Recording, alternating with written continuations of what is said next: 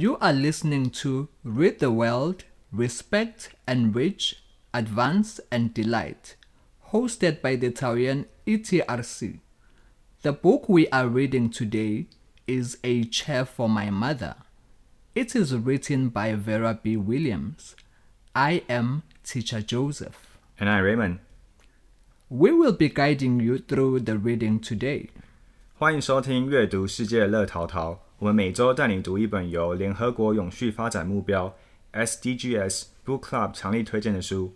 今天我们要读的书是《妈妈的红沙发》。这本书的永续发展目标是消除贫穷。 The book we are reading today, A Chair for My Mother, is linked to the SDGs goal No Poverty. It teaches us about the importance of saving money so that we can reduce poverty. We know that the rising poverty among children is harmful to society. In order to prevent these things from happening, we need to teach children how to save at an early age. Teacher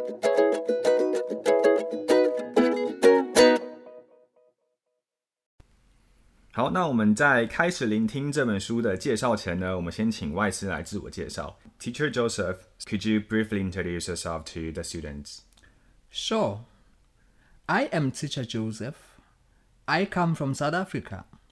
I grew up in a poor family in Umlazi Township.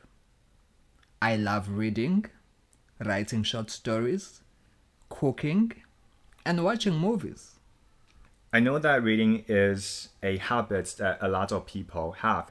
So, um, what do you think reading is so important for everyone?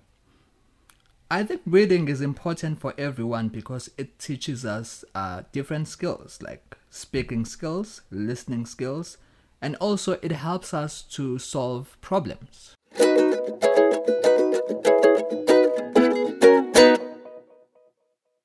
Teacher Joseph, let's get back to the book. Why did you choose this book?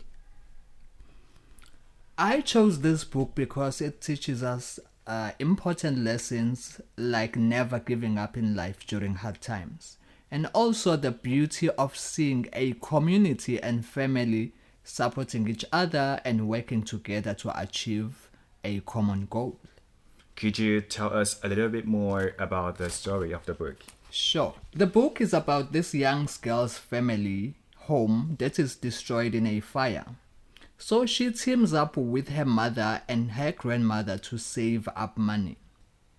Once they have saved up enough money, then they went chair shopping and found a perfect chair.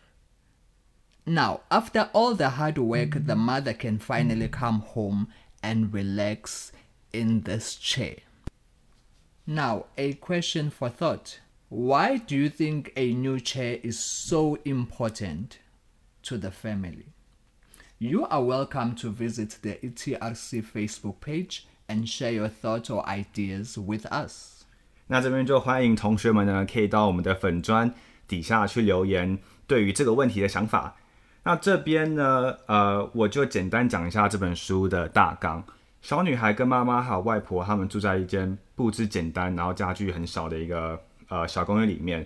那每天放学的时候呢，小女孩她都会去妈妈工作餐馆打工，那希望可以多存一些钱。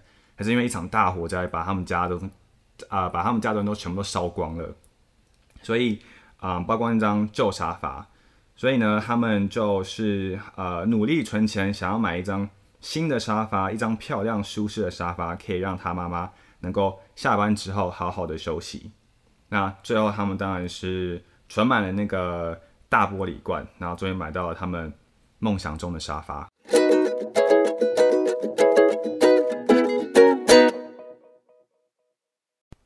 I am going to read part of the book, A Chair for My Mother.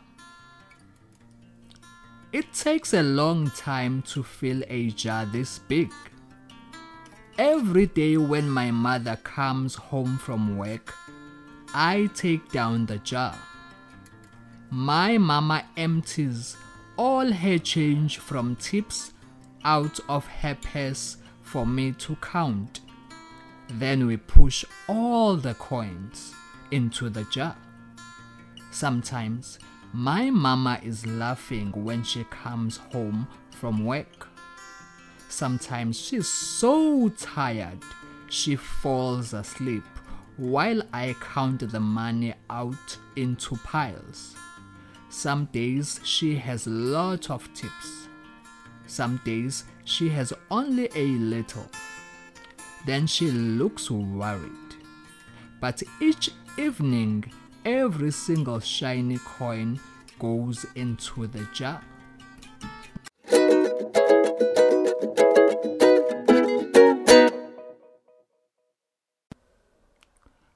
Teacher Raymond, what do you think we can learn from this book?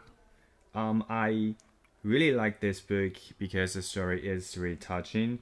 When they lost their house because of the big fire, their neighbors helped them and gave them things that they need in life. Um, what about you, uh, Teacher Joseph? What do you think? I think this is an interesting book because we are able to learn many lessons uh, like after losing everything in a fire, um, the family was able to start over because they had the support from their family and community.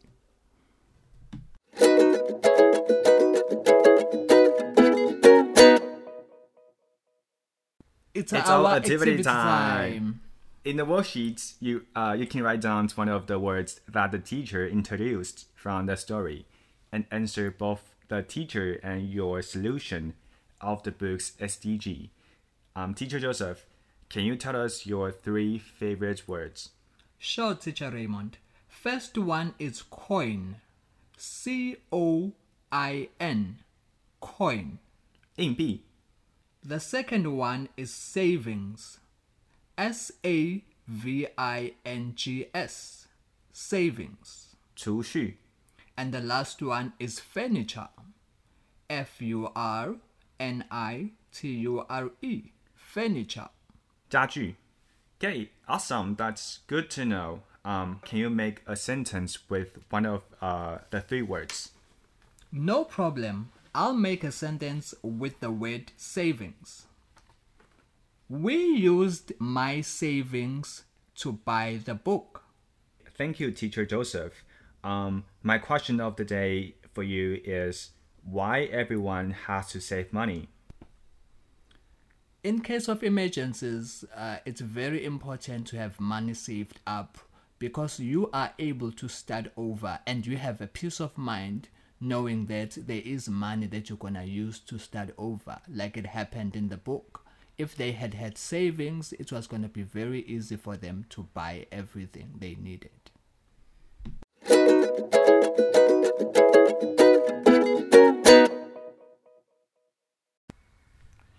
We can't wait to see your worksheet. Write down your answers and send your worksheet to the Google form.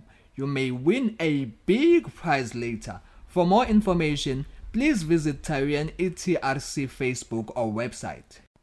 好，同学们听完本周的 Podcast 后呢，非常欢迎投稿你们的学习单。投稿的 Google 表单连接可以看诶桃园市英语教学资源中心的脸书或者是官方网站。只要投稿一次。就有一次的抽奖机会。那每次段考呢，我们都会抽好礼。那期末我们只加码，再抽一个超大的神秘礼物。Thank you so much for reading with us today. We love sharing the magic world of books with you. The book we share in this episode is A Chair for My Mother by Vera B. Williams. Now it's your turn to read and discover the fun of reading. We'll be back next week with a new story connected to our SDGs goal. I am Teacher Joseph. And I'm Raymond. Before we go, Teacher Joseph, how do you say goodbye in Zulu, which is your mother language? We say Salanigahle. Salanigahe. Yes. So happy reading. See you next week. Goodbye. Bye bye. Salanigahle. Salanigahe.